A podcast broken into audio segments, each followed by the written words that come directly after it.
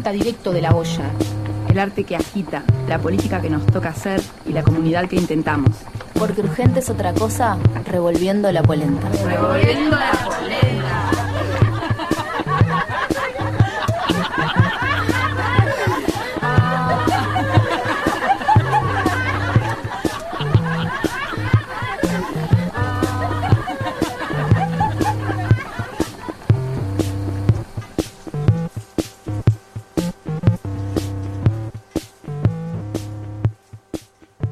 A mí me polentea correr de la arena al agua, conversar en la calle de madrugada a altas horas y cagar de mañana.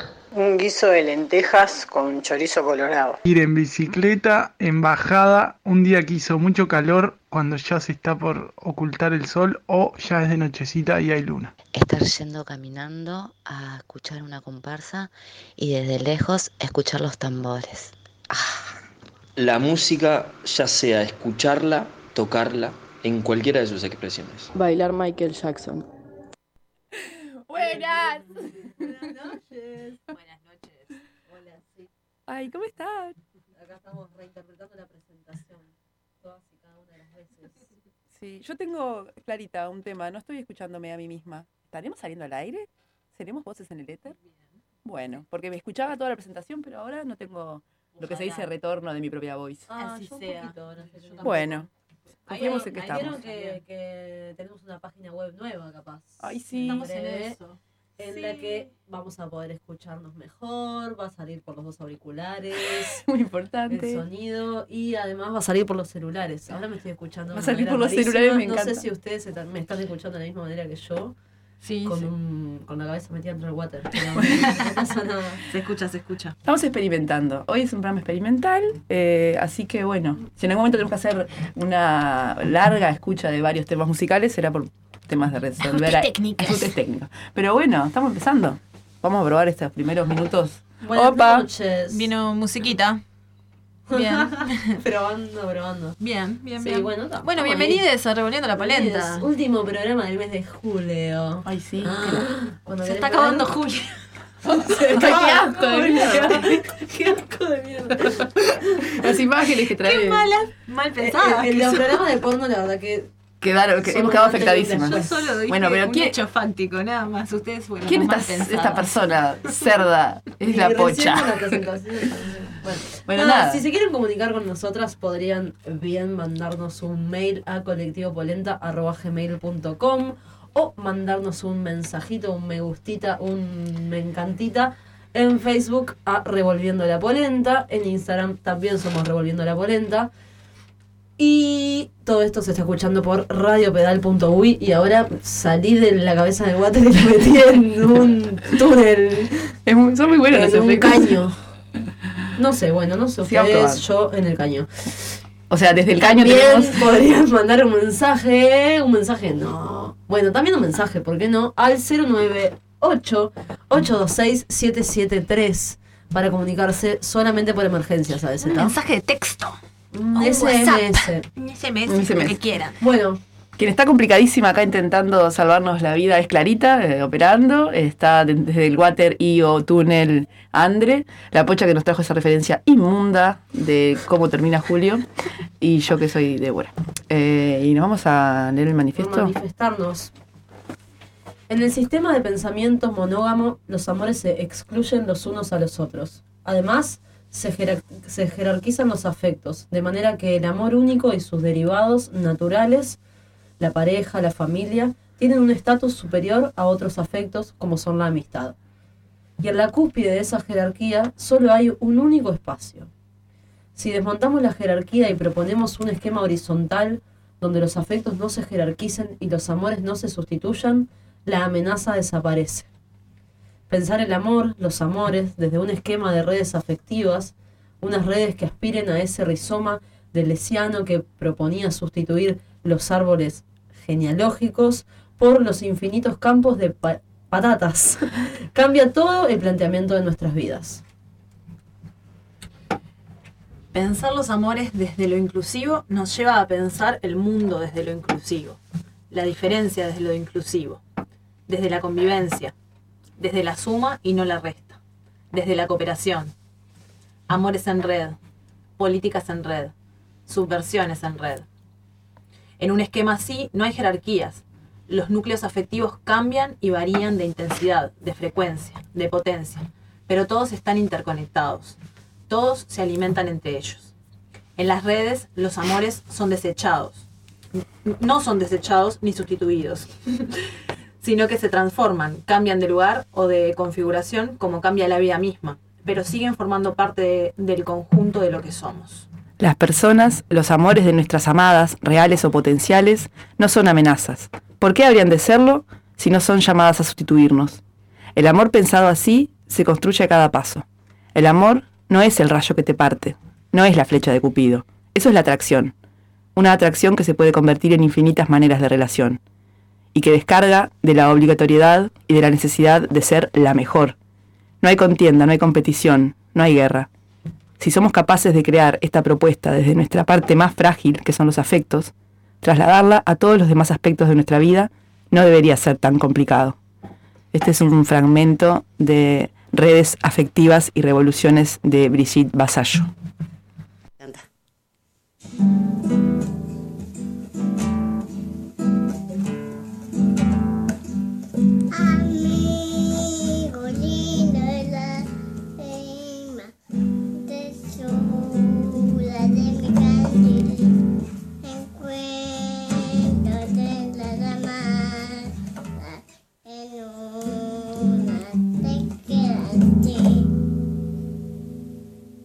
Este es Donato, eh, el hijo de una amiga, Manuela. Muchas gracias por concedernos eh, los derechos sobre este tema para reproducirlo.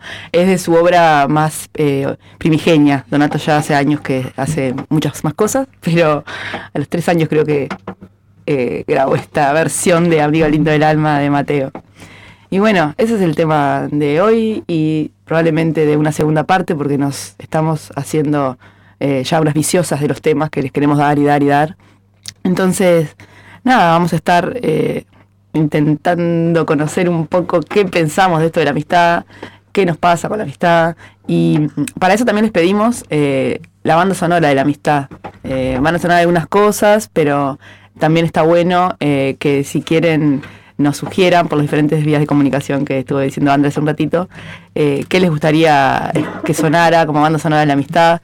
Puede ser para el próximo programa, puede ser para cierto evento que ya han sido invitadas algunas personas y vendrán este sábado Ciertas personas a ciertas cierto personas a cierto evento. evento. Eh, pero bueno, eso, eh, nosotras tenemos una selección hoy de algunos temas que o hablan de amistad, o nos recuerdan, o nos hacen vibrar amistad.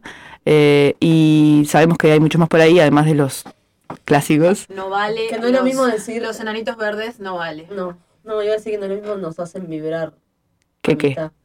Ah, No, quiero decir que amistad como, como manera de llamar al prójime es algo muy pintoresco. Y muy plancha, ¿no? Muy, Muy- plancha, pero muy autóctono. vez. Sí, sí, sí. Y que no pasa en muchos lugares. Cuando yo decía amistad en otros lados, no sé si le ha pasado, o gente que dice, ay, como que simpático que es.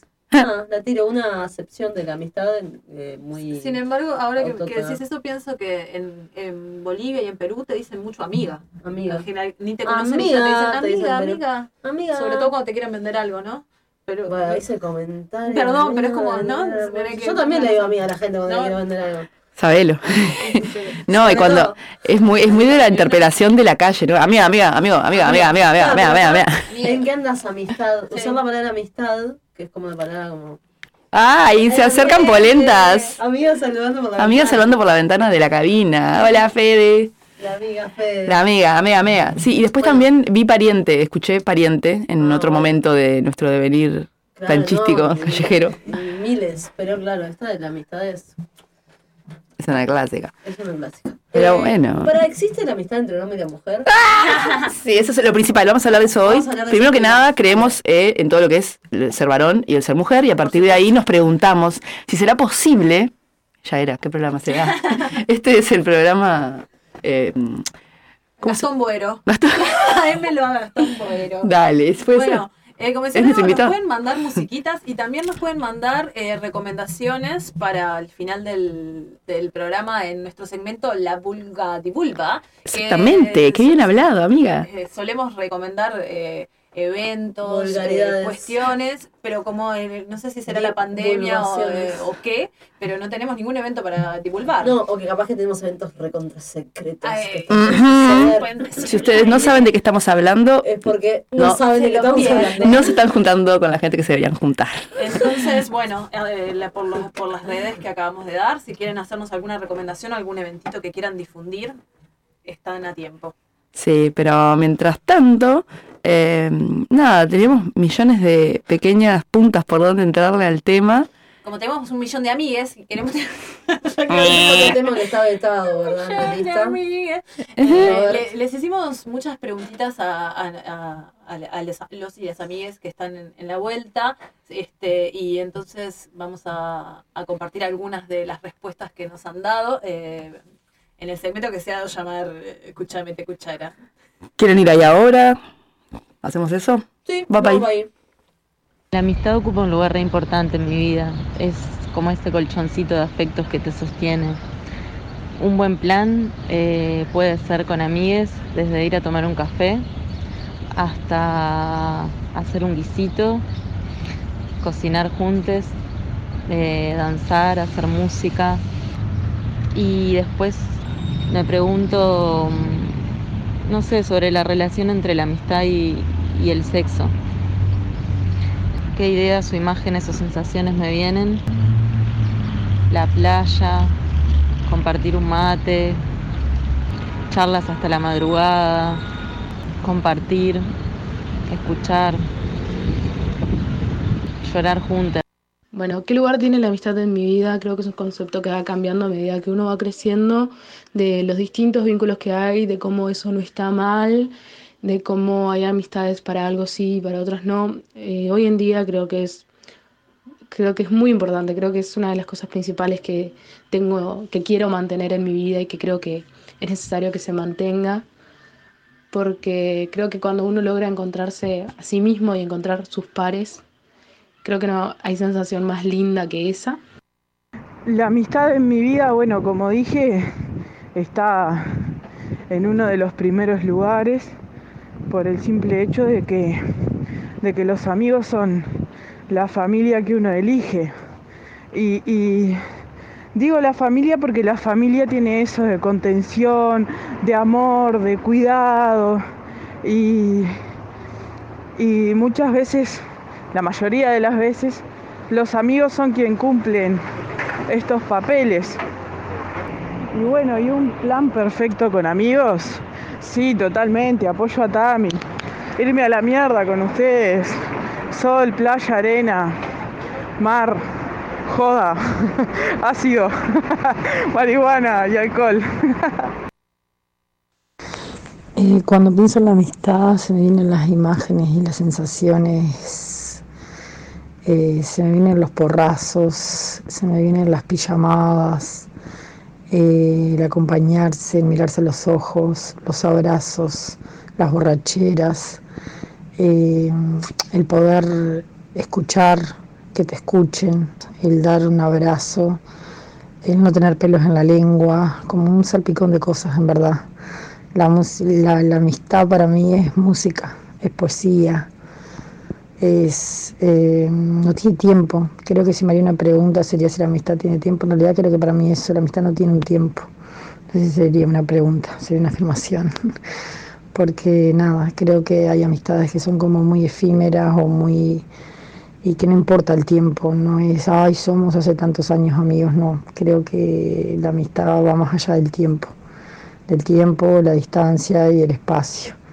Y ahí creo que también la, amistad es paisaje, ¿no? Porque uno crea paisajes en su mente sobre cosas que sucedieron y que quedan ahí como guardadas, eh, como momentos que, que se te vienen en imágenes. Eh, la amistad es como un lugar donde uno se siente cómodo y seguro, donde confía y donde se entrega se entrega también, entrega todo lo que tiene, desde, desde, desde así, de lo más puro.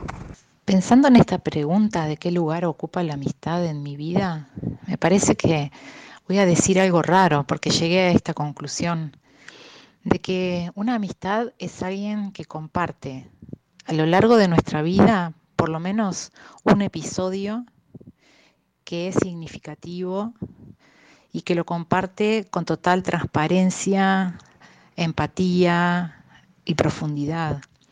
Entonces, una amistad puede ser alguien que me conoce durante toda mi vida, alguien recurrente, que, que- que comparte momentos de amistad eh, conmigo muy frecuentemente, pero también puede ser alguien circunstancial en un ómnibus donde me, río por algo y está esa persona que hace mm, más disfrutable el momento porque se ríe de lo mismo. Y también es un momento de, de comunión en que estamos eh, estas dos personas unidas en, en algo mm, que involucra nuestros sentimientos y que se hace significativo para ese momento. Sobre la amistad me estoy preguntando eh, cuáles son sus límites o sus bordes, como que la contienen o que la definen, y qué la separa, o sea, qué es eso que la separa de ser otra cosa, ¿no? Como, ¿Qué es eso que la separa de ser familia o de ser pareja o de ser vínculo sexoafectivo. Bueno, cuáles son sus bordes y también como respecto a la pregunta me pregunto si me le tengo que preguntar. Como si no tengo que dejar que el borde sea y ya. Como que me pregunto si ta, en esa pregunta no se empieza como a mezclar todo y a veces es linda la mezcla, pero a veces también sostenerla no es fácil. ¿Qué ideas, imágenes, sensaciones me vienen? Y en este momento como la de la red, así. En la amistad me viene la de la red, aunque también me viene algo tipo de a dos en la amistad. Que sí puede haber una red, pero también hay amistades que las relaciono más como con algo de dos polos, digamos.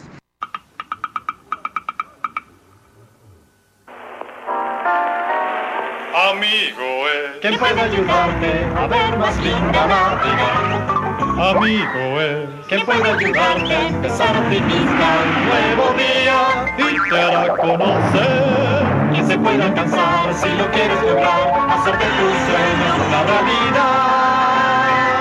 Amigo es aquel en quien puedes confiar cuando solo querías llorar.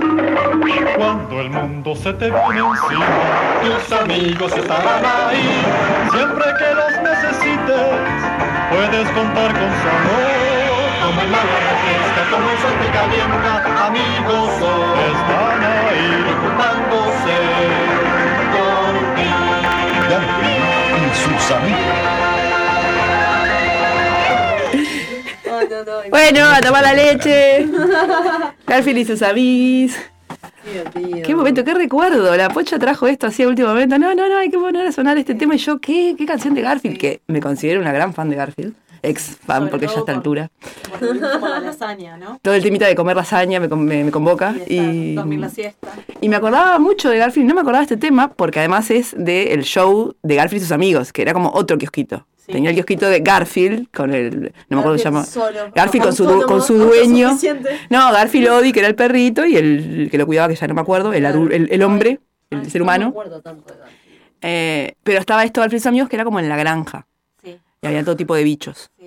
Y nada, hermoso tema, me parece muy bien. cómo a veces eh, se asocia la, la amistad con la, con la niñez, ¿no? ¿Cómo Sí. pensaba ahora con esto de, de- de- de los dibujitos y, y esta, esa idea que dice, ¿no? Los amigos, el que siempre te acompaña y no sé qué, el dibujito de Garfield, este, como mm, qué, qué, qué fácil es hacer amigos cuando sos niña, Sí. ¿no? Como una cosa de el, con- con- conforme pasan los años, plantearse hacerse amigo, como, como Sí, hacerse cosa, amigo ¿no? y dejar de ser amigo también. También, ahora te muy saludablemente. de una persona y te sentís re mal cuando decís, bueno, esta persona ya está por un tiempo. Sentí que te peleaste con Sí, alguien. sí, sí. Y cuando Sí. eras niño, te peleabas o no te peleabas, yo qué sé. Sí, veías, no soltabas mucho veías, más fácilmente. claro. Total. ibas a la placita y había un niño y ya era, vamos a jugar. ¿Querés No, ser tipo, mi amigo? Sí, Nada, sí, era sí. decirle, Bueno, eh, este, este nene que escuchamos, Donato, que escuchamos en esa versión de Mateo, eh, la otra vuelta la acompañé, fui con la mamá y era una plaza y vi, presencié el reencuentro entre él, que aparte muy gracioso, él es Donato y tiene un amiguito que se hizo en la plaza que se llama Renato. Eh, entonces lo volvió a ver en la plaza luego de haberlo visto una primera vez en la que consagraron su amistad y la fundaron. Y era como una timidez, una ansiedad y una y, y Manu le decía, anda, que es Renato. Y él miraba, se acercaba, se iba un poquito, con onda, como el principito y el zorro, era que también se tenía que acercar de a poquito. Bueno, cuestión que se midieron un rato y al toque ya, bueno, reincidieron en esa amistad. Sí, al toque todo. Todo, claro. Además es eso, ¿no? No es esa cosa de, bueno, no, te haces amigo de a poco. O vas dando de a poco también porque esperás a ver qué te da el otro, a ver si vale la pena que sea mi amigo o no. ¿No? Como. es más mucho más espontáneo. Chis personal, hablando de infancia. Sí. Y después lo otro que pensaba con la infancia es amigas, amigos y escuela. O sea, las amigas de la escuela y del barrio. Claro, pero qué distinto los amigos del barrio a los amigos de la escuela. Sí, depende también de, de dónde te hayas criado, digamos. En mi, en mi barrio, la escuela era la escuela y el barrio. O sea, estaba, todo muy junto. Claro, sí, sí, sí. Digo como que es distinto el vínculo que vos Sí. entablas en la escuela, que es, bueno, amigo con el que te juntás a hacer los deberes No o tengo- por fuera de la escuela. No tengo ni un amigo que conserve de la escuela. No tenía muchos amigos en la escuela. Sí, amigos de la infancia del barrio. Yo tengo algunas Cuando amigas de la mis escuela. amigas, Que no las veo muy seguido, que aprovecho para mandarlo. Ah, ni que la escucharan, ¿no? no, pero no las veo muy seguido y, y sin embargo hay ahí, nada, algo eso, una fundación como de muchos años y nada, yo. Son esas personas con las que no necesitas ni, ni hablar de algunas cosas, ¿no? Por más que la vida después va agarrando por distintos caminos y también a veces eso es como que un poco de penita, ¿no? Cuando en la adolescencia es como que ta, no, no vamos a seguir por el- Bueno, Sí. y lo mismo te pasa en la adolescencia cuando seguís creciendo y ta, tampoco, y su- yo supongo que sigue pasando siempre. Yo no salí de la adolescencia todavía, entonces por eso llegué hasta esa etapa. Reflexión. Hasta esa reflexión. Pero creo que sí, que hay algo como de... No sé, hay, hay como una espontaneidad de, de cómo vos te manifestás en la infancia que después vas construyendo un montón de cosas arriba de eso y que las personas que te conocieron ahí se comunican a través de eso contigo también. A mí eso me, no sé, me parece que es, cada tanto es interesante volver a esas amistades a... Nada, no importa lo que pensás, lo que estudiás, lo que haces, lo que... Importa esa esencia también que sos ahí. Yo igual ahora estaba pensando que me acuerdo de una amiga de la escuela que, que fue como un flash. Yo también pensaba la otra vuelta cuando hablábamos de amor, no sé en qué programa, lo, lo vedado que tenemos la idea de enamoramiento de amiga. Como que ni siquiera tiene que ver con, con el tema como de la identidad sexual o de género, sino como realmente cuando te pasa que te enamorás de un amigo o de una amiga. Es esa cosa que al principio es igual para mí a cuando te enamorás o sentís un flechazo o lo que sea con alguien en términos afectivos. Y me acuerdo de esta amiga porque era tipo amor. y estuvimos creo que un año en primero de la escuela y ella se fue porque la familia era de Soriano y nos mandábamos cartitas y plata. Que ahorrábamos. Y plata, tipo, sí, no, tipo billetes de, de esos de 100 pesos. O no sé, unos billetes que estaban, seguramente nuestras familias nos los permitían hacer porque fue en un momento que estaba por cambiar. eh, Por devaluar. Claro, sí, sí, sí, me acuerdo clarito. Mandale nomás la moneda Mandale, de 5 pesos. Exacto. No, eran de 500 nuevos pesos y Claro. de todos unos, unos números enormes. Pero los billetes eran hermosos, eran unos violetas, otros verdes, me encantaban esos billetes. Y me acuerdo que en tu pila de tiempo lo tuve guardado. Nunca hubiese eh, destapando dicho la infancia. es- de los billetes hermosos. Eran muy No bonitos para mí. eso. Bueno, tal vez es porque lo tengo asociado a ese recuerdo, ¿no? Claro. Nadia, y te mando un beso también.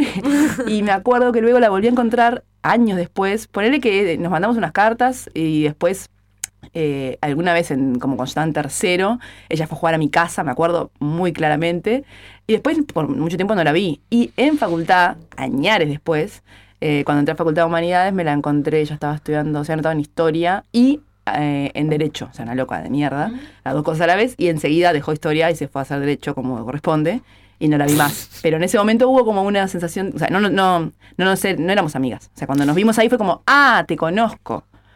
Y ta, y no, no Pudor, logramos retomar nada. adulto. Sí, total. Sí, igual eso medio que de, de la espontaneidad, así como esas amistades que te flechan, sigue pasando, ¿no? De repente compartís unas vacaciones con alguien y te haces tipo todo, ¿entendés? De una semana, sí, toda la experiencia compartida y después no las ves más, o esas amistades de lejos, ¿no? Te vas de viaje a algún lado y pintó el- la amistad, el amor, todo, y después no lo ves por tres años y Perdón. son personas que Comunicación virtual. Sí, yo eh, Bueno, este verano claro, tuve esa experiencia. eso, eso, ¿no? No, este verano tuve esa experiencia y fue maravillosa y de hecho eh, invitadas secretas del evento secreto son varias de estas amigas que me hice todas en este verano gracias a una amiga en común que tuvo la brillante idea de, hacer red con un montón y tu- tuvimos una experiencia que reincidimos de hecho en carnaval, nos fuimos en diciembre y en carnaval hubo una versión ahí un poco más chica y, y tenemos el, el propio grupo de WhatsApp como debe ser y nos agitamos entre nosotras como debe ser y fue,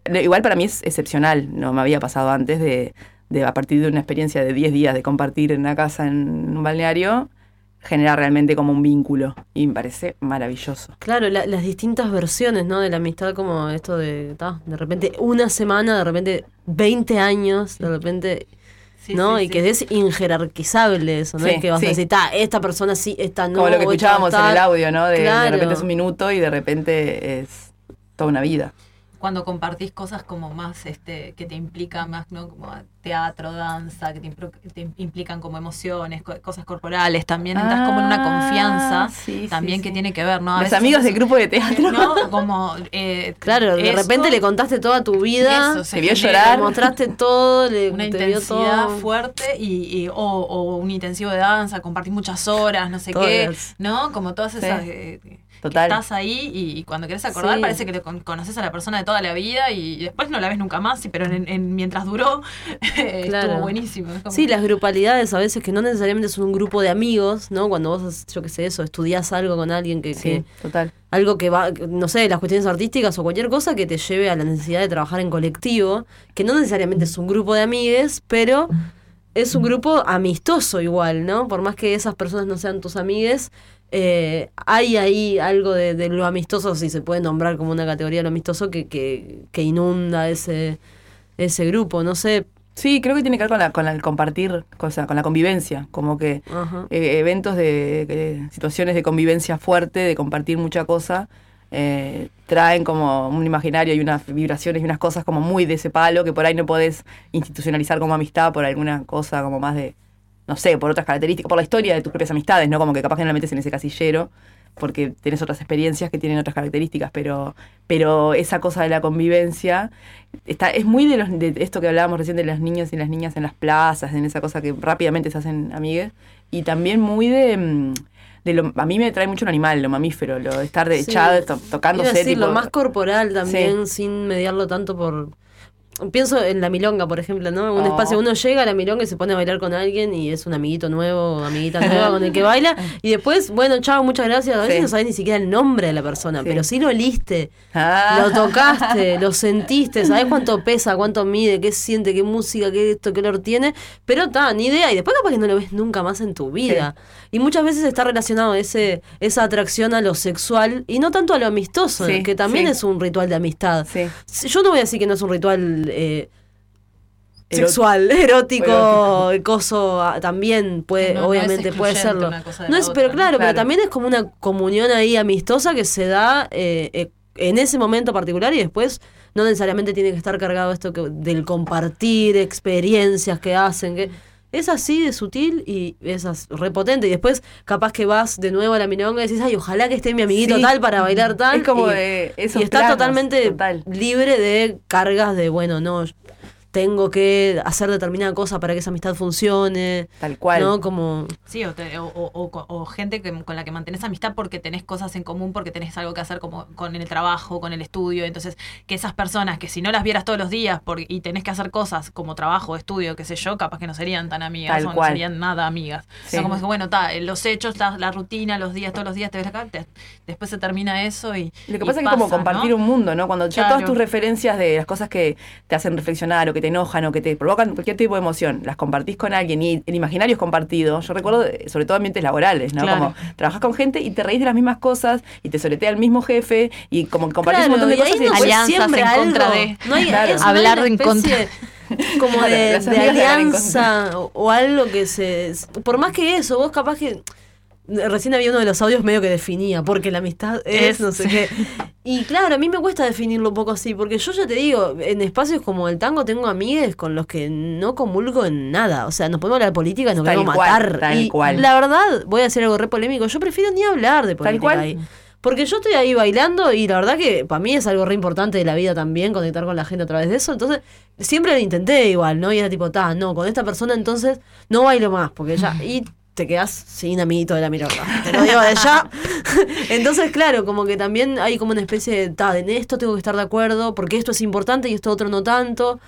¿Qué sé yo? Y capaz que, no sé. De hecho, eh, un- una de mis mejores amigas, una de las que considero una de mis mejores amigas, Otro tema. siempre- Opa, una de las opa, cosas que- hablemos de sí. mejores amigas. Este, un- una de las cosas que siempre hablamos ¿Quién es cuando tu estamos mejor amiga? juntas, ¿Ella este, o yo?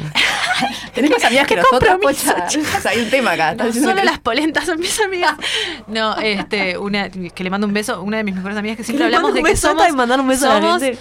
eh, so- somos muy distintas, pero muy distintas de que si yo digo blanco ella dice negro, que en todo desde que somos chiquititas y que eh, eh, siempre hablamos y jodemos con que no sabemos cómo es que sostenemos esta amistad cuando nada que ver, nada, nada, nada, nada. Y sin embargo, eh, eh, está como que es eso, siempre está ahí Es y, que yo- y ella ella hablaba, no salió en, los audios de Mete Cuchara, pero ella proponía y decía esto de, de mm, que es esa gente que igual no ves en un montón de tiempo y que cuando la ves parece que no pasó el tiempo. Tal cual.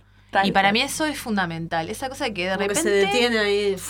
la ves y es como si ayer. Y Sí, de repente pero mucho tiempo sin hablar, sin ver, y es como, no como esa cosa de la confianza y del como eh, y del contar, no sé, con Y que sobre todo, muchas veces, por lo menos a mí me pasa, que pienso en unas cuantas amigas que tienen esa característica en común y que mm, ni nos invitamos ni a los cumpleaños, ni a los eventos, como, no sé, viste, pasa algo que más o menos la gente que comparte tu cotidiano se entera y esa persona por ahí no. Pero de repente se la contás todo en una vez que te ves en, a los tres meses y, y no es como, ay, no fuiste a mi cumpleaños o no hiciste esto o me pasó tal cosa y no te enteraste. Tipo, pa, no sé, me agarré coronavirus, me curé, coso, todo y le contás tipo en el 2023. Claro. Sí, me, me quedé pensando un poco en eso, como en, en esto de, de vincularse con personas que son distintas a nosotros, ¿no? A nosotras. Salir como un poco de la burbuja de. Eh, lo digo acá adentro, ¿no? En esta hermosa burbuja que tenemos de Revolviendo la Polenta, en la que nosotras generamos como una especie de eso, de, de búnker como afectivo, que con eso, nos comunicamos con un lenguaje, sabemos de qué estamos hablando muy específicamente cuando decimos algo que en realidad ta, capaz que gente de afuera no lo entiende y capaz que una misma, si se lo quiere explicar a otras amigas con las que, esto como vos decís, con amigas con las que nada que ver, bueno, ni lo intentabas, porque Sí, también total. vos decís, no, no, no pasa por la similitud de la amistad. Yo lo, lo traigo porque a mí creo que eso me confunde un poco. A veces Ujú. es tipo, ta, esta persona tiene muchas cosas en común conmigo. Ojalá sea mi amiga. No, y que tenga muchas cosas en común contigo puede ser un penal. Y quizás hay personas que no tienen nada que ver contigo. Insisto, en esto político también, en este momento en el que estamos viviendo, y, y, ta, y como nos gusta por lo menos acá adentro vivir la vida políticamente, eh, a veces nada, como que andamos siempre en las mismas burbujas, incluso decimos, ay, porque las cosas están cambiando, ¿no? o porque antes era así y ahora, y es tipo, ta, todo bien, están cambiando en un sector muy chiquito que son tus amigos y tus Claro, amigas. claro. Y, y qué importante a veces, ¿no? Como poder af- generar afecto con personas que realmente son distintas. Ahí la pocha está Buena cerveza la otra. Perdón, pero al lado me hizo acordar a cuando mandás un audio y alguien está mirando, ¿viste? Y te manda el audio ahí. Nunca me pasó Nunca escucharon un meo mientras. No. Bueno. Nunca mandaron un audio ¿Qué amigos tenés? No, No. tampoco. Ah, para, cagando tampoco. Pero, pero no se escucha tanto, no sé qué, block. Pero.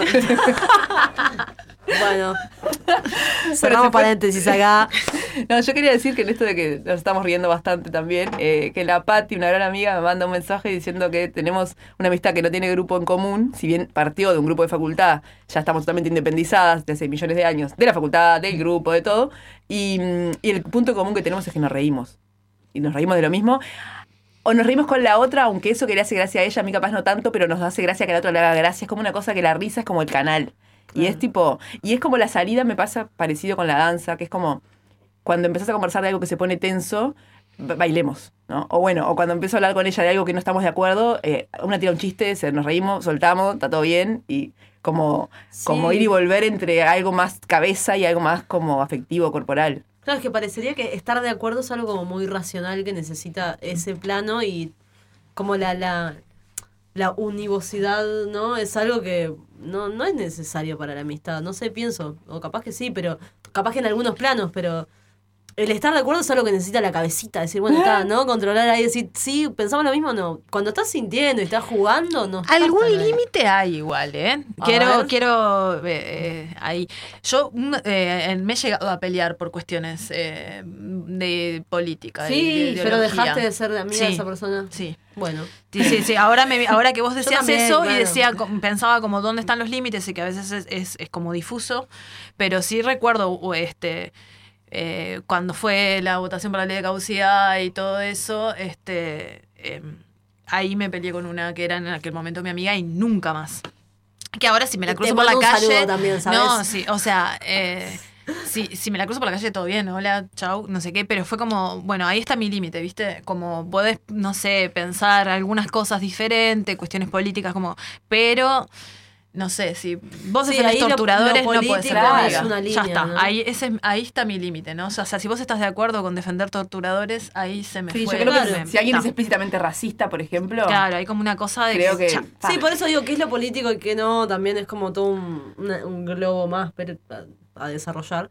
Pero claro, sí, hay quizás hay personas con las que compartís y eso, si te preguntás a quién votaste, Por eso es te interesante dicen lo que eso y eso te chupa huevo, pero hay cosas mucho más sutiles que son mucho No, más y es re interesante lo que vos decías de la gente del tango, la gente del tango. Que Un saludo para todos. Que preferís no saber. A mí me pasa pila con, con otros espacios de, de que comparto prácticas que por ahí no son tan discursivas. Y es como, no quiero ni saber lo que pensás porque estoy pasándola bien, estamos disfrutando, estamos en una buena. Porque sí, porque para mí es tan importante, eh, también polémica, no sé, eso, lo que pensás, lo que decís discursivamente, como lo que sentís, lo que haces, lo que movés, lo que... Todo lo otro que se habilita, que no es hablar de lo que pensás. Ahora, con esto que dijimos recién de que salió la cuestión de la mejor amiga y el, mejor el mejor amigo, podría ser, no sé. ¿Qué onda? Ay, qué, qué onda. Horrible, ¿no? Es como algo muy de la adolescencia eso, ¿no? Para, para, yo voy a tirar una polémica que es el cuaderno de la amistad. ¡Wow! Yo había estado pensando en, en usarlo próximamente. En Yo, armar es un más, en este momento voy a hacer una polenta de letras que va a ser el cuaderno de la amistad. Me encanta. La voy a improvisar. Me encanta. Lo estoy Me diciendo encanta. ahora, entonces ya no va a ser tan improvisada. Pero bueno. Es genial esa idea. Y se la voy a Sí, sí, copiar a un amigo en realidad, que hace poco tiró por Facebook, se iba de Facebook y dijo, antes de irme, voy a tirar acá mi cuaderno de la amistad. El Y cuaderno- tiró el tipo Facebook sus es- 30 es el- preguntas. ¿A qué liceo va? No sé qué. ¿A quién te gusta el Facebook? Etiquetalo. ¿Cuál es tu color? No sé qué. Todo, todo increíble, me cagué de ¿Es risa. el, el Facebook y el, y el Instagram es el cuaderno de amistad eh, actual?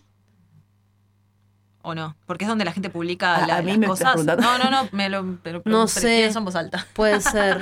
Puede ser un poco, tiene algo donde, de eso. Donde la gente sabe. ¿Qué pensará Mark. Zuckerberg del cuaderno de la amistad si conociera, si existe en Yanquilandia algo parecido? Pero puede ser, puede ser. A mí me da mucha... No tuve nunca porque me sabía bastante No. poco popular, entonces no tenía ganas Ah, de que me no, yo, confirmaran. claro, no, no. Eh, pero llenaba a las otras personas. Claro.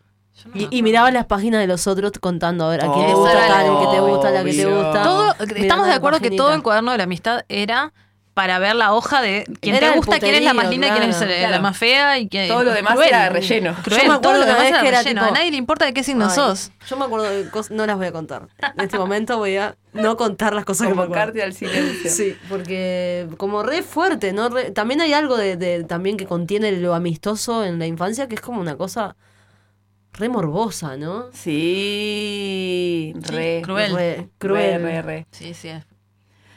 Chicas, eh, vamos a escuchar a una amiga del otro lado del río, ¿les ¿Estamos en parece? la hora ya? Eh, amiga. Estamos en la, en la hora pautada y como somos muy prolijas, Muy bien. eh, vamos a seguir conversando, pero con Sol a través de la correspondencia a dos orillas. Sí, me parece que después de eso una buena tanda. Bye bye. Buenos Aires, 30 de julio de 2020.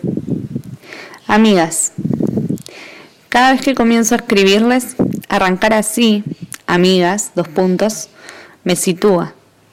Les veo las caras, les oigo los gestos, las siento más cerca. Esta relación epistolar, este correspondernos, capta a cada carta un poco más de resonancia, como si se fuera abriendo en la permanencia el halo de armónicos. ¿Pensaron que si no fuera por la distancia, no nos escribiríamos así? Me conmueve el abrazo de la amistad con la distancia, cómo caminan juntas en la escritura, cómo se dan la mano, cómo abrevan la una en la otra. Estuve buceando en cuadernos de viaje, en esas bitácoras en las que van apareciendo entremezcladas las postales, las notas, las cartas, las voces, las anécdotas, las claridades que no queremos olvidar. De nuevo, las resonancias y las correspondencias, y la poesía, esa compañera eterna que va tendiendo miradas como puentes en los que nos encontramos, que va trazando espacios para nuestros despliegues, que nos conecta aún estando lejos. Una vez con Diego, mi amiga filósofo y poeta, hablábamos de la arquitectura de nuestro vínculo. Me imagino que mi oficina es vecina de la tuya y entre ambas hay un pasillo. Me gusta la idea del pasillo, más bien lo que el pasillo evoca. Hay de movida distancia para que haya recorridos posibles. Un lugar que no es un lugar, sino un pasaje, un tránsito. Ni llegada ni salida.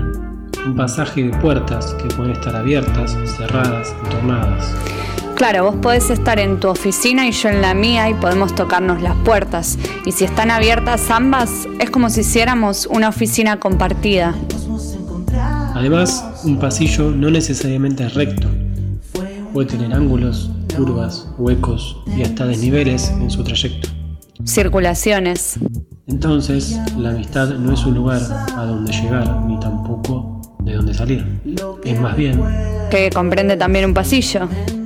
un trayecto, un ir juntos, atravesar un espacio con matices y multiplicidades. El pasillo de una puerta hacia la otra que cruza el pasillo entre una y la otra. También un tiempo que también es transitorio. También, y ese pasillo con sus otras puertas y sus otros pasillos, con los que cruzarse con sus otras puertas. Compartamos la eternidad para tornarla transitoria, escribió Lanchot. El pasillo no es eterno ni siempre el mismo, Un laberinto anárquico de pasillos. Ya que el ir por el pasillo no es siempre el mismo ir. Cada vez que vamos, vamos diferente. Diferides. El pasillo puede mutar si hay apertura sensible. La amistad es un ir ningún lugar. Se fuga de todo encasillamiento, de toda definición escrita en un tratado de ética. La posibilidad de perdernos en la posibilidad de encontrarnos. Se le parece más a un acontecimiento, al contacto de las pieles. En japonés hay una frase que dice Kokoro ni fureru. Algo así como tocar el corazón de alguien.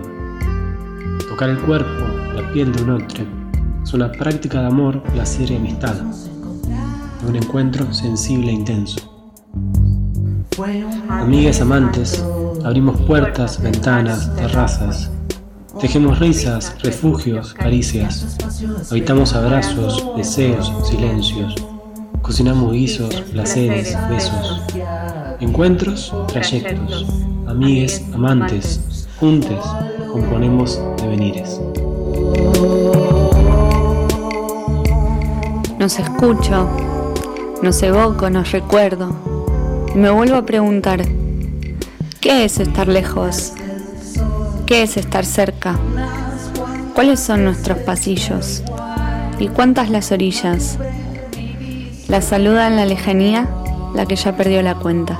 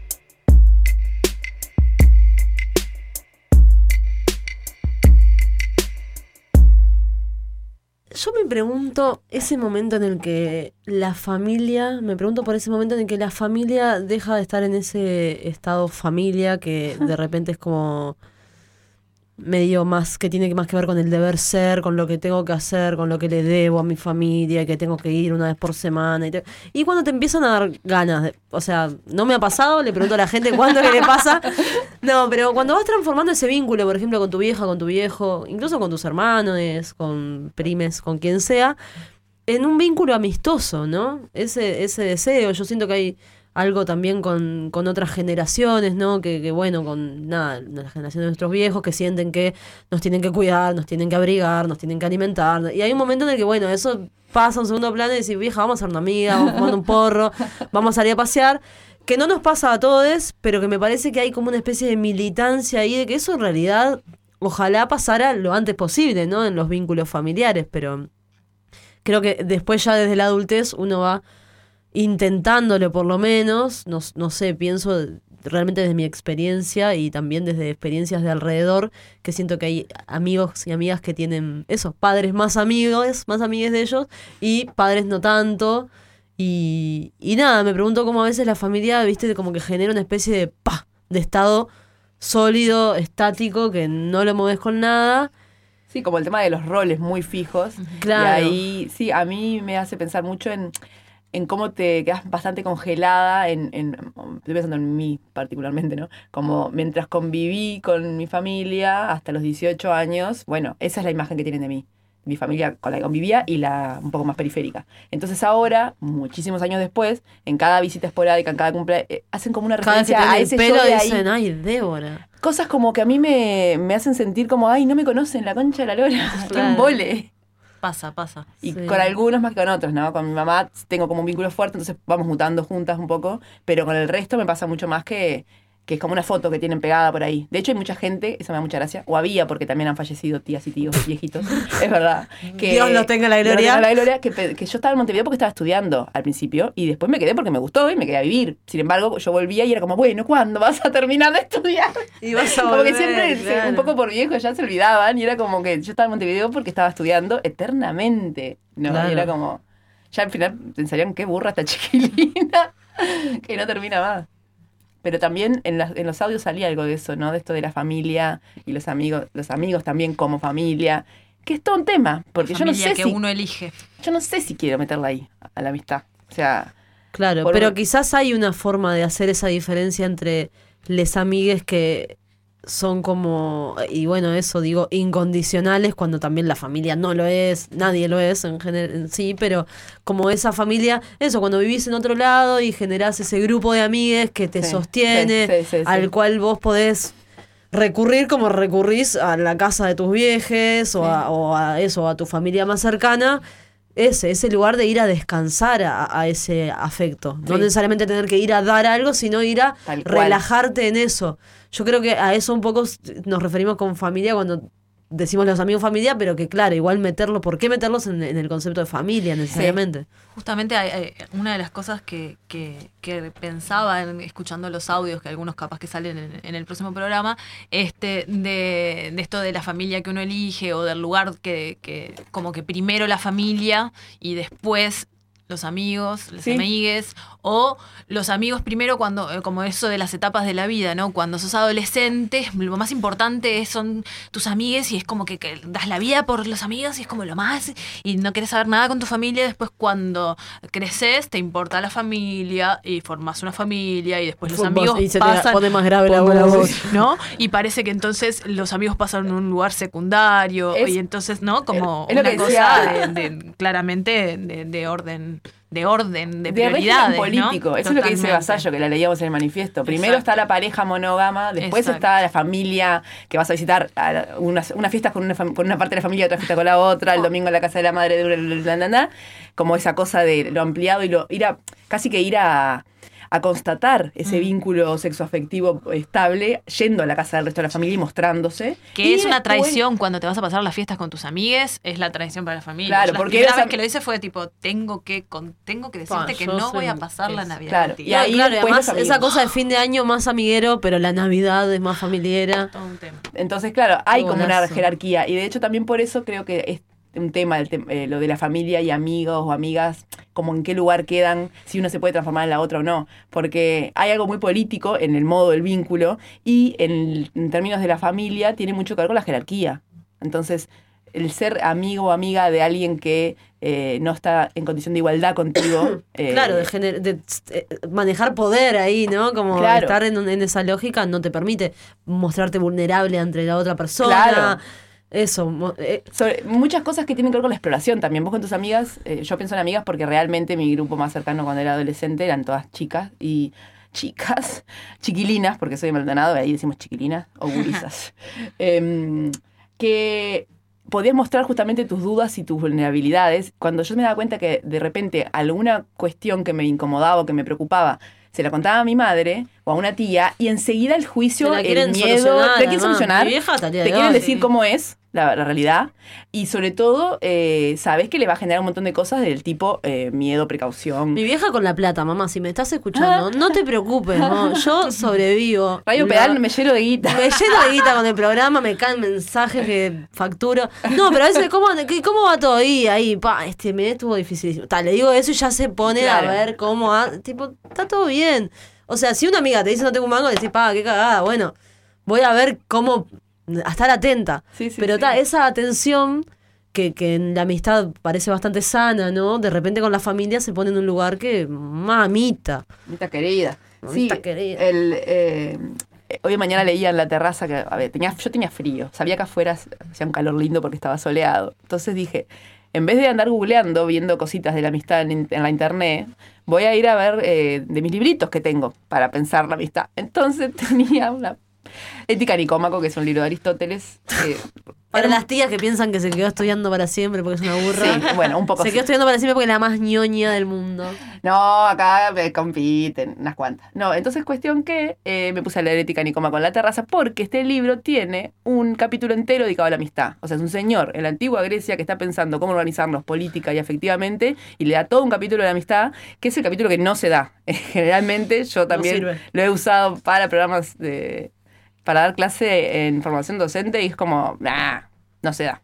Pero bueno, entonces lo fui a leer casi que por primera vez y ¿estás bien? Sí. Amiga, amiga, ¿estás bien? Me alejé lo máximo posible el micrófono Eh, y nada, y una de las cosas que está buenísimo, porque piensa pila aspectos de la amistad, obviamente tiene pedorradas del tipo las mujeres y los varones, bla, bla, bla, sabemos que hay millones de cosas que no, pero mucho detalle, como cada apartadito es tipo... Amistad e igualdad. La correspondencia en la amistad. La amistad por interés y por placer. La Especies de- correspondencia en la amistad. Pero no como las la car- columna ¡Ay, de sí! Sol. No lo había Aristóteles, sos vos. pensado. Es verdad, en este caso está hablando de ser correspondide, pero me encanta. Eh, y después eh, habla, que es el que yo más me quedé como eh, enganchada leyendo alguna cosa. eh, bueno, también habla de la amistad entre iguales y desiguales y esto de la jerarquía.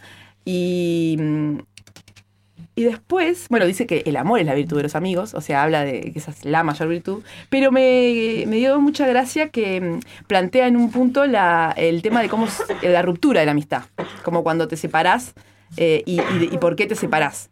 Y mm, estaba buscando, pero no lo encuentro ahora, acá. Y mm, es muy gracioso porque básicamente dice que si estás con una persona mala es como muy complejo porque querés ayudar a tu amigo a que no esté en la mala. Es como si es tu amiga o tu amigo, vos querés sacarlo de ahí, de no, no seas ese sorete con patas. Eh, pero a la vez, eh, si lo que te une a la persona es eh, pasarla bien y compartir, como la complejidad de si sos amigo de alguien que empieza a manifestar muy malas intenciones o muy malas acciones, ¿qué corresponde o qué es lo más coherente? ¿Alejarte o quedarte para ayudarlo a salir de ahí? Como te vas en el peor momento, digamos, cuando ves que se está Claro, transformando en una persona horrible. Todo Todo un tema. Todo un Todo un tema. tema que Aristóteles nos regala, les dejo así para que nada, lean en sus casas, yo qué sé. Igual, mira, mira- mira la- sí, mando deberes porque no está Delina, que es la que manda deberes, entonces. Pero mira la Besito pregunta. para Adelina. Dice, eh, si uno acepta a alguien creyendo que es bueno y luego se vuelve malo y lo parece, ¿deberá seguir queriéndolo? O esto es Aristóteles, un genio.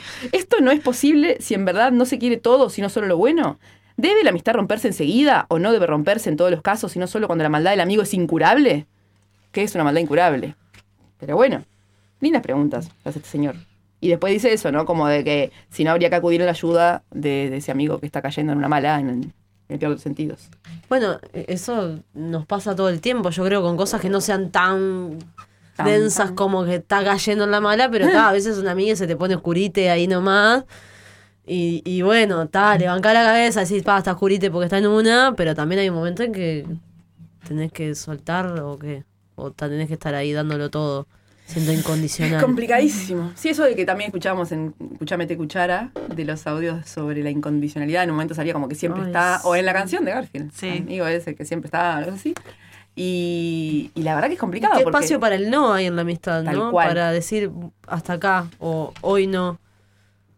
Sí, también por eso es interesante las formas de amistad que aprendés cuando tenés convivencias que no necesariamente elegís y no coincidís en todo, porque te permitís mucho más, creo, marcar ciertas distancias o tener ciertos conflictos. Entonces, aprendés a vivir experiencias eh, amistosas que no dependen de que se digan todo que Sí, a incluir la diferencia como algo Sí, más cotidiano también. conflicto. Porque claro, si estás en tu grupo recontra aislado, cuando ves algo distinto, ¡ah! ¡ay! qué-! ¿No? Y claro, si estás practicando un poco más la diferencia, capaz que no te asombra tanto. Sí, una cosa que nos olvidamos de decir que quiero decir ahora es que cuando estuvimos escuchando la hermosa carta ca- hablada, cantada, musicada Correspondida. de la correspondencia a dos orillas de sol, eh, tuvimos por un lado eh, la oportunidad de conocer a otra amiga más que es Dieg Rodríguez y su Instagram es arroba dieg.mar. Esto nos cuenta Sol para que sepamos también con quién más estamos haciéndonos amigas. Para que se hagan amigues. Sí, y Dieg. también que estuvimos escuchando música amiga porque dentro de esa hermosa correspondencia sonó Guli, no, espero que se pronuncie bien, es G-U,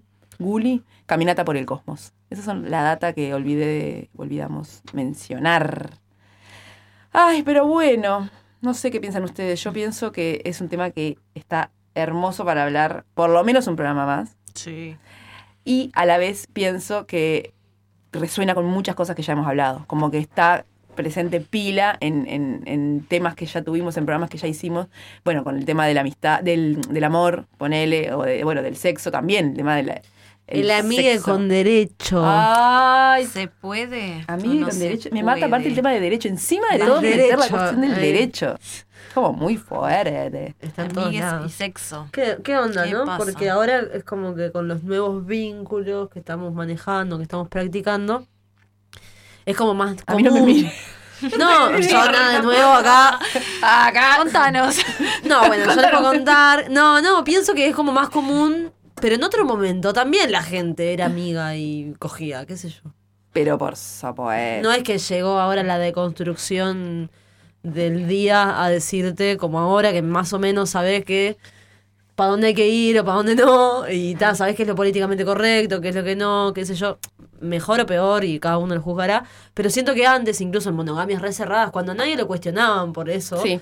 igual existía Total. todo esta, este mundo. Incluso creo yo que hasta esta cosa de- del engaño, la infidelidad y qué sé yo también, ¿no? Dentro del, de, de los vínculos existía, sabías que había un amigo que bueno, que era un poco más que un amigo, que una amiga. O dicen que no, que recién ahora nosotros estamos inventando todo esto. No, para nada. No, claramente te está mm, asociado un- como con una tradición de que de esto de que hablábamos de la de, de la jerarquía entre la familia y las amistades, ¿no? Yo pensaba como esta cosa de, de que la, la familia, la pareja, la monogamia, ¿no? Como una cosa que es productiva para y, fu- y funcional a la sociedad, ¿no? Sí, total. A- a- a- sirve que se, se conformen las familias en la modernidad y todo eso para que sea, ¿no? Para que haya mano de obra trabajadora, ¿no?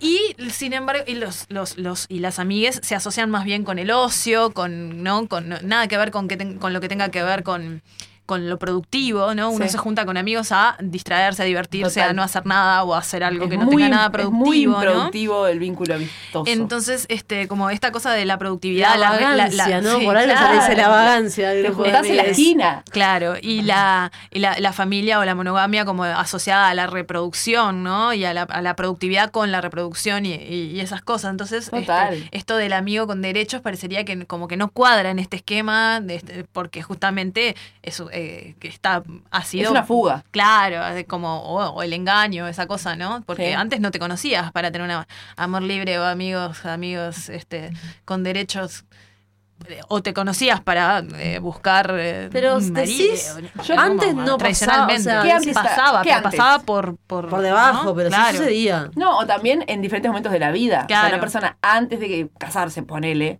eh, por ahí experimentó de modo mucho más sutil y guardado y no sé qué cosas, y después de casada, Sí. no. Igual Yo pienso también que así como le tiramos palo a las monogamias ancestrales, ¿no? Como estas cosas que hablamos, ¿no? De, de audios que llegaron de algunas señoras de, bueno, primero la familia, después les amigues, que incluso personas mayores que no tienen amigues, como que viven ahí con su dorima y sus hijos, y ya cuando se van los hijos se quieren matar porque... Tal cual. Que pienso que cómo se van transformando esos vínculos a amistades, ¿no? Esos propios vínculos que son recontra igual nada, los podríamos juzgar como tóxicos, incluso como, ta, Sí. bueno, están ahí toda la vida encorchados, nadie se pregunta nada. Sin embargo, comparten comparten ahí una cosa que, ta, que lo, lo verán, no sé si les pasa con sus viejes o, o con gente cerca, que uno dice, vos, esta gente, ta, son, son amigues, o sea, están Sí, ahí hace sí, 45 años mirándose la cara. Y, o no, o son viejos que se encontraron también. Bueno, pero eso, eso los veo más, más cooles, ¿no? Claro. Más, más, de esta época, más de esta era. Yo pienso en eso, pienso en, en- en casos cercanos y no tanto de, da, de gente que hace 50 años que se está viendo la carita y que vos decís, "Ta, estás ahí, tipo, dale, de- dejalo, andate con otros. En realidad te morí de ganas. Y en realidad, ta, es tipo, es un tipo de amistad Bueno, también muy particular que sí. se practica solo en esas circunstancias en las que hace 50 años que te está viendo la cara con el otro. Y también el, como el, el miedo a la soledad, ¿no? Hay mucha gente que tiene como vínculos de amistades, como con diferentes niveles de, de- de intensidad, digamos, este, justamente por la cosa del miedo a la soledad. Como es- eso que vos decías, pensaba mucha gente que está en pareja y que no se separa nunca y que se odian o que están, no sé qué, y algunos que son muy amigos y está de buenísimo y otros que están No, porque se toleran porque por- antes de estar Sí. solos o Yo solas, ¿no? En eso había pensado cuando había buscado también, eh, me acordaba que tenía un librito en casa de sobre, el libro se llama En casa, además, y es sobre el, el habitar, ¿no? Y, y ahí en un, en un momento habla del tema del vivir solo, ¿no?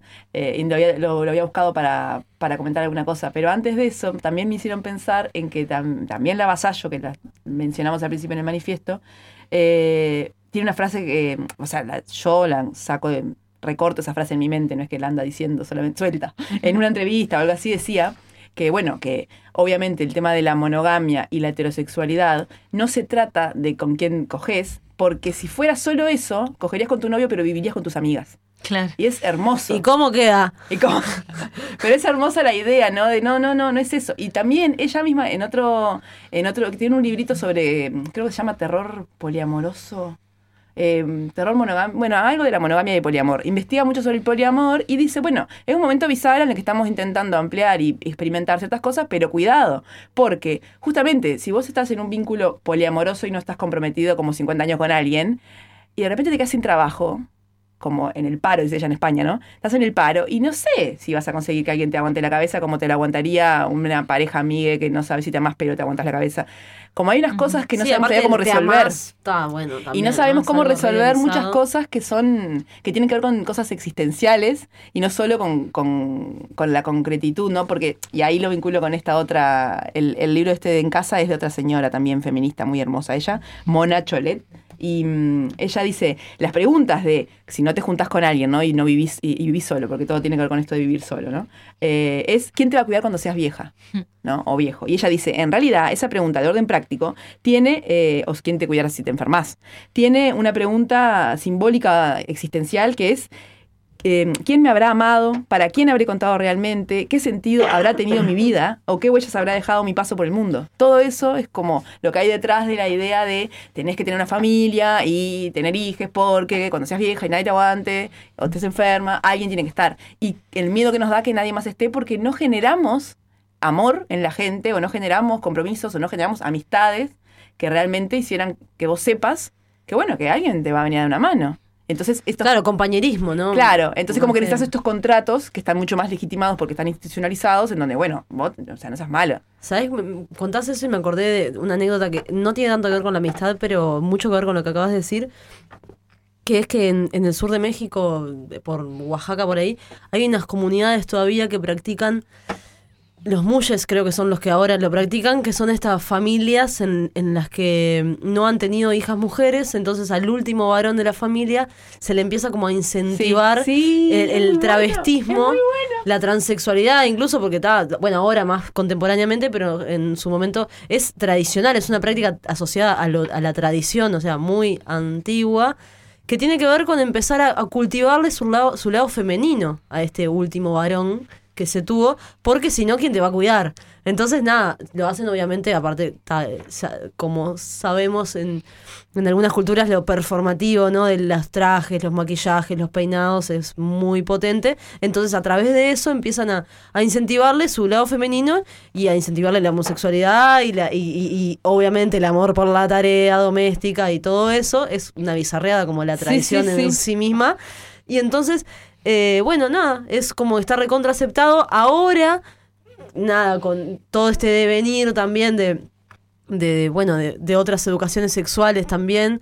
Entonces de repente las personas empiezan a preguntar si son mujeres homosexuales o mujeres bisexuales o mujeres transexuales o si son varones que simplemente están aceptando ese mandato, pero o si ya no son varones o si no son ni varones ni mujeres y son mujeres más antropológicamente, digamos, cuando alguien lo vio de afuera, pero ellos lo vienen practicando hace mucho tiempo y nunca se preguntaron estas cuestiones y sin embargo hay ahí una, una práctica recurrente de militar el, la femenidad en, en, en la familia, en alguna persona. Por asociarla a los cuidados también. Por asociarla a los cuidados. Sí, sí, es la madre la que dice quién me va a cuidar de vieja si no hay una mujer en esta casa. Claro. Entonces, vení, pibe, tomá. Es re interesante el tema de los mulles también porque Sí. muestra cómo eso tenemos tantos, eh, tan asociados en paquetes ciertas cosas y en realidad que alguien cumple un rol en una familia y eso está asociado a lo femenino y al cuidado, no tiene que ver con su identidad sexual necesariamente ni de género. O- o sí. O sí porque la termina haciendo. Ajá, porque es una práctica igual. Claro, pero digo, sí, pero como eh, es, es re interesante y re complejo.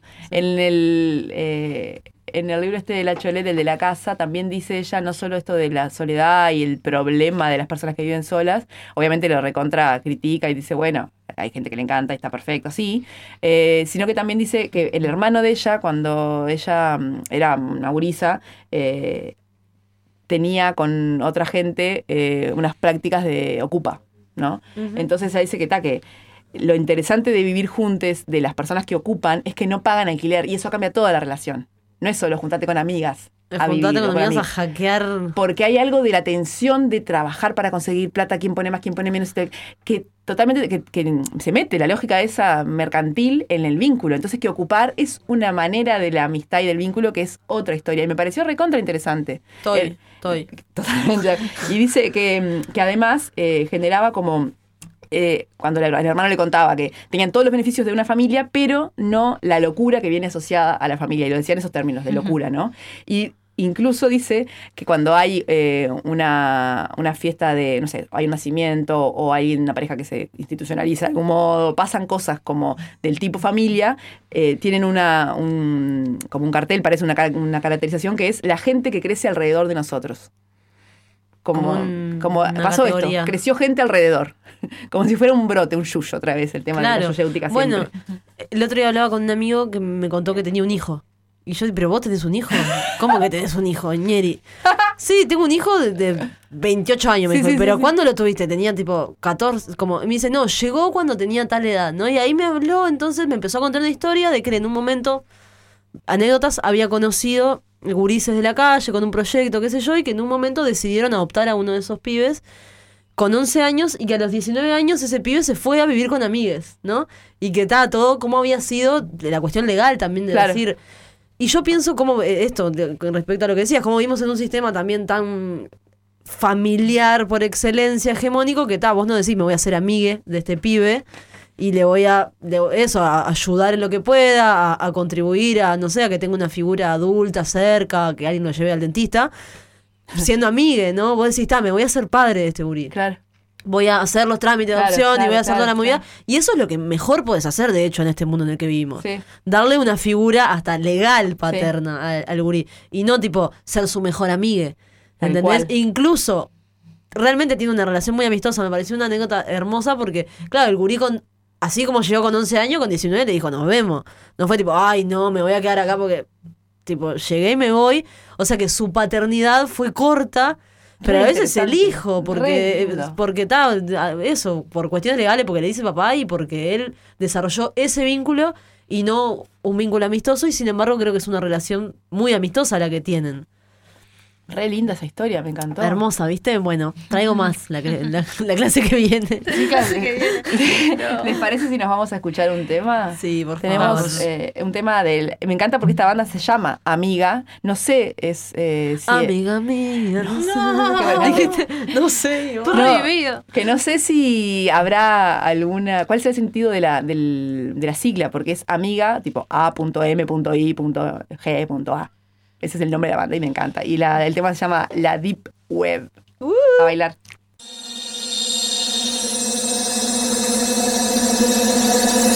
Te obsesiona la deep web, la deep web, te obsesiona la deep web, la deep web, te obsesiona la deep web, la deep web, te obsesiona la deep web, la deep web, te obsesiona la deep web, la deep web, te obsesiona la deep web, la deep web, te obsesiona la deep web, la deep web, te obsesiona la deep web.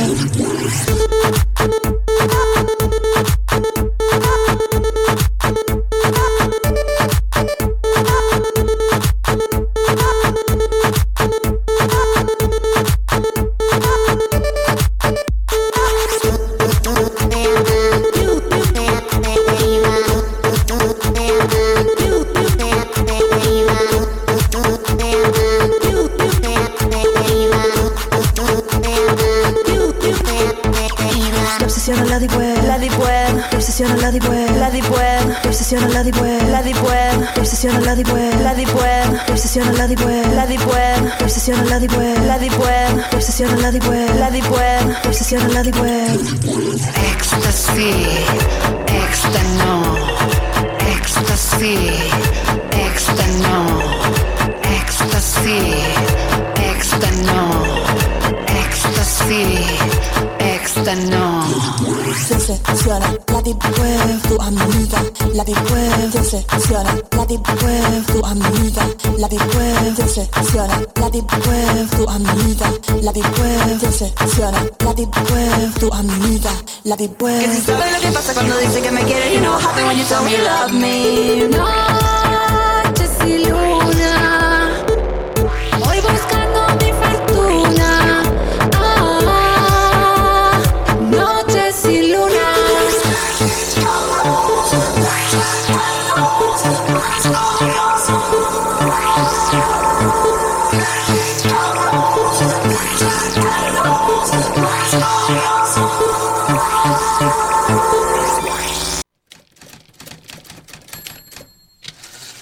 De letras. Mujeres de verba libre.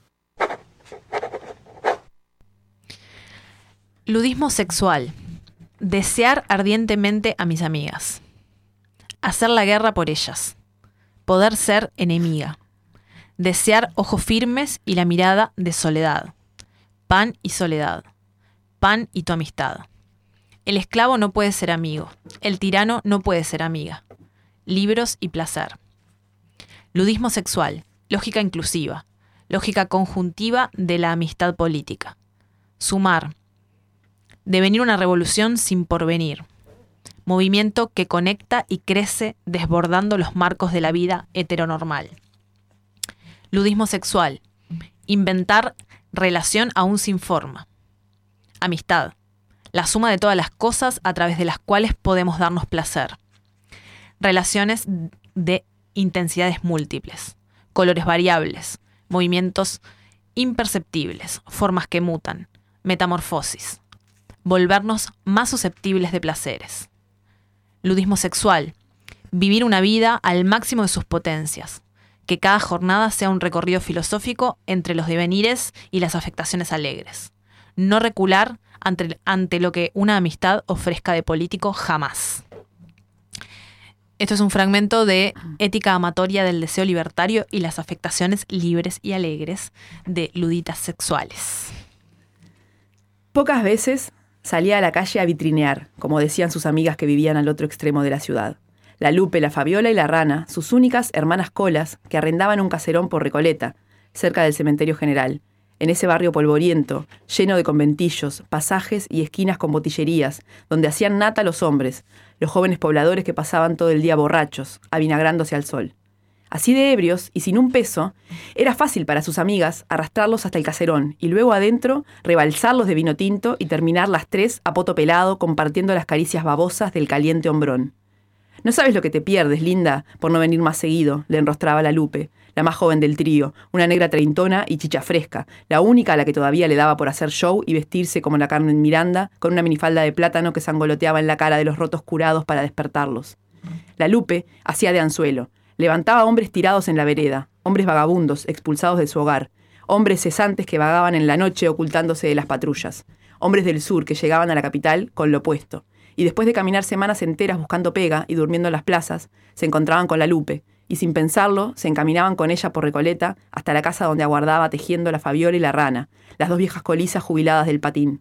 En esa casa siempre había algún hombre dispuesto a desollinar algún orto desconocido. Esa casa será pobre, será fea y humilde, porque no tiene los cortinajes y cojines de raso que tiene la tuya. Tampoco nos visitan amigos universitarios para leernos poemas de amor, le decía sarcástica la rana. Pero gracias a Dios, todas dormimos tranquilas, ninguna toma diazepam, porque cada noche no nos falta el pichulazo para soñar con los angelitos. Y remataba el chiste con una violenta risotada. Eran sus amigas, las únicas que tenía. Y les aguantaba sus chistes y conchazos, porque en esa relación de primas comadrejas los años habían engendrado cariño. Incluso antes de encontrar su casa, cuando ella era una callejera perdida, la única que le había dado alojamiento y un plato de comida era la rana, una veterana cola de 90 kilos que la acogió como una madre, aconsejándola que no se dejara morir, que la cortara con el trago, que olvidara al curaguilla que la inundó en el vicio. Que hombres había mucho, sobre todo, muchos, sobre todo ahora con la cesantía y los milicos. Y este es un fragmento de Tengo miedo torero de Pedro Lemebel. Nos fuimos entonces de la polenta de letras. Bien. Ha sido polenta de letras en vivo. Qué solemnidad. Yo quería decir que si se les ocurre alguna pregunta interesante para nuestro cuaderno de la amistad de nuestro eh, no evento que no vamos a hacer este no sábado, no secreto. eh, Que no nos es un la guiso tiren, delicioso. que no es un guisolfi increíble, eh, nos la tiren, nos la traigan los que no van a venir. manden mensajes. Eh, porque está, yo más de que cuál es tu amor platónico, ¿se acuerdan? O claro, lo que tiene ahora la posibilidad de que vos podés estoquear a tu a Ay, tu- la persona que te gusta. Vos podés decir en Facebook, ¿cuál es el nombre de tu amor platónico? Ping, lo etiquetás. Ping, Tremendo. van y lo, lo, lo estoquean. Es distinto antes que un cuadernito que no había nada para Tremendo. saber del otro. Y después contarles que, que este segmento de la vulva di vulva, no, eh, de polenta de letras, ya me entreveré, este es un segmento que, en el que pueden aportar este, eh, quienes escuchan, así que si tienen algo para compartir de, de polenta de letras que tenga que ver con la amistad para el próximo programa, pueden conectarse por con favor. alguna de su polenta favorita y enviarlo. La idea es que siempre tengamos voces que pueden ser, eh, sobre todo deberían, estaría bueno que fueran, otras que no son las nuestras, pero bueno, a la medida que también sabemos que nos gusta leernos, es un lindo mimo que nos hacemos, pero bueno, estaría buenísimo que también nos cuenten si quieren leer. Mimarlas. Ah, ya. Pero bueno, y hablando del segmento de la vulga di vulva, como no nos han mandado ninguna cosa para difundir, yo creo Queremos que- decir que abrieron los teatros, o que van a abrir en realidad un día precioso el lunes, ¿no? Qué lindo día para abrir un teatro lunes, que es el día que cierran, como las peluquerías y los restaurantes. por Y las panaderías, sabían. Y las panaderías. Pero bueno, como tenemos un gobierno tan atinado, sobre todo atinado, eh, nada, creo que es una divulgación eh, necesaria y, y festejable a esta altura. Ya ni quiero mirar cuál va a ser el protocolo, ni, ni cuáles van a ser las condiciones, ni. Pero da. Decir que, que vuelven los teatros y que vuelven los centros culturales y que vuelven los espacios. Y que además los protocolos son muy anti-amigos, ¿no? O sea, ¿cómo Sobre volvés todo. con, eh, o sea, espacios en los que tenés que tener una butaca de por medio o más o no sé qué? Ahora Sí, o un tipo de amistad que es justamente no este espacio del que hablábamos, en donde la amistad pasa por un lugar más animal, más corporal, más.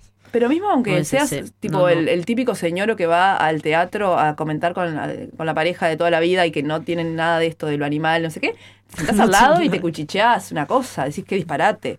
Pero eh, ir con alguien a un espectáculo y estar al lado. Bueno, En no la- hemos leído el protocolo, capaz que puedes ir con alguien y solo si Pero no venís- podés- no. Yo creo que butaca pegada Yo he no. estado en, en lugares que no son teatros, pero que los protocolos se mantienen así como lugares públicos, como los bancos y eso, Los en que por más que vayas con alguien, o sea, no, por Yo ejemplo, vas con alguien, pero te tenés que sentar separado. Pero vengo, o sea, la, la otra, o sea, la otra vez que fui, estaba eh, yo con alguien y no, nos teníamos que sentar separados. Una familia con familia con niñes y se tenían que estar separados. Pero era que la mujer decía, pero es absurdo, ¿no ves que es mi familia? Que, es- o sea, Que vengo todo de mi casa, cobicho, que si tenemos claro. algo, te lo tenemos juntos. No, separados igual. Bueno, así es de, de absurdo. Pero no, no nos hemos metido en, en eso, pero tal vez para el próximo programa, que tiene que ver con esta, esta cuestión de la, de la la amistad y capaz que lo estuvimos conversando un poco como en la cuestión de los aquelarres y las brujas este Mm.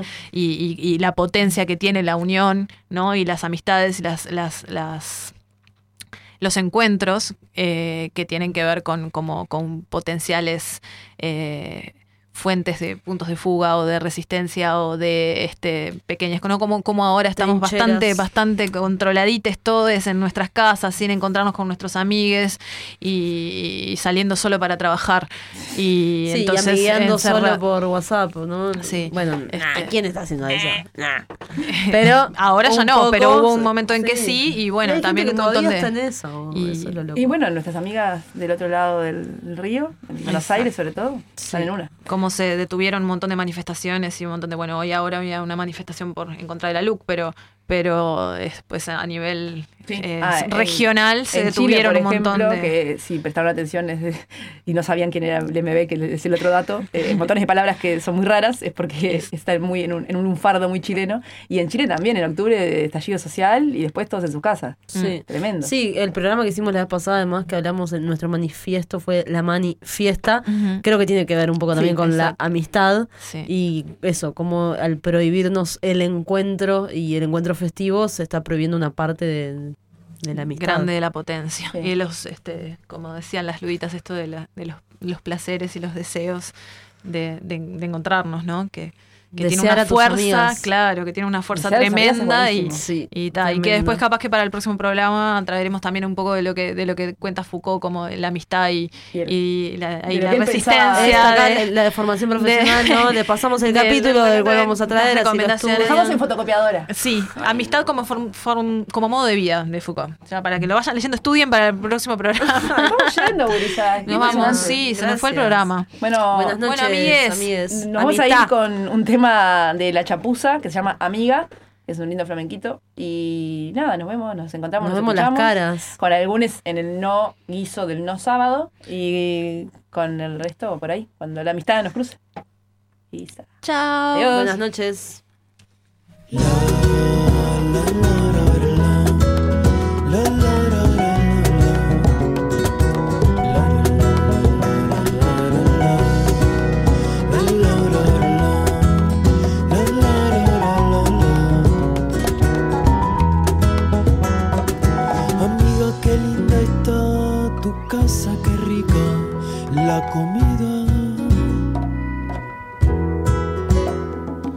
Cuando miro las plantas, no sé qué pasa, que me dan vida.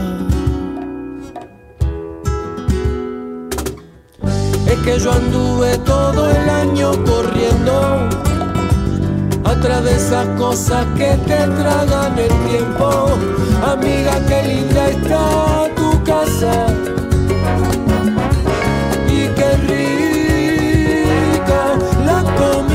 Cuando miro la planta, no sé qué pasa.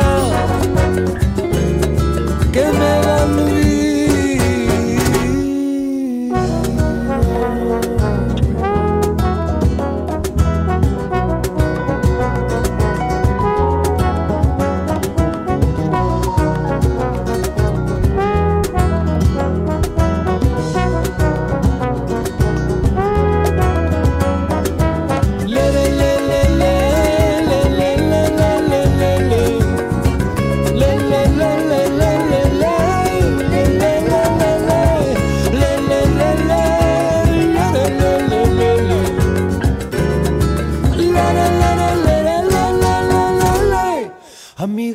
Perro me mordió la pata y se reía.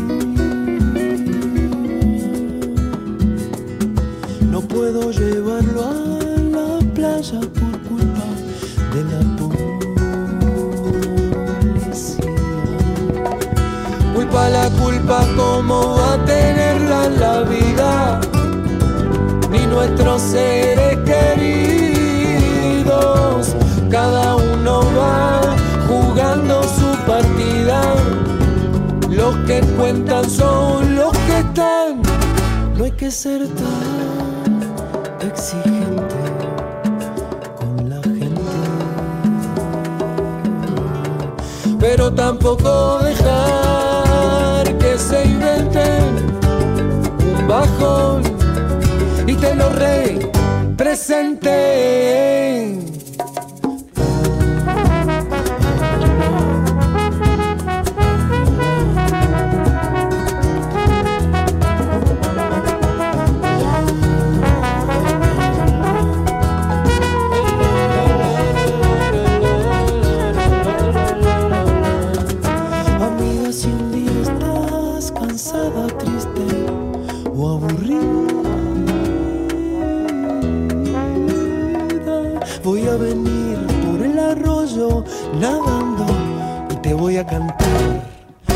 la comparsita.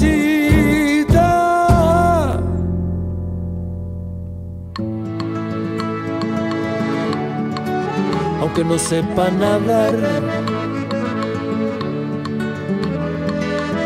para una renovación de tu energía te canto esta canción. Para una renovación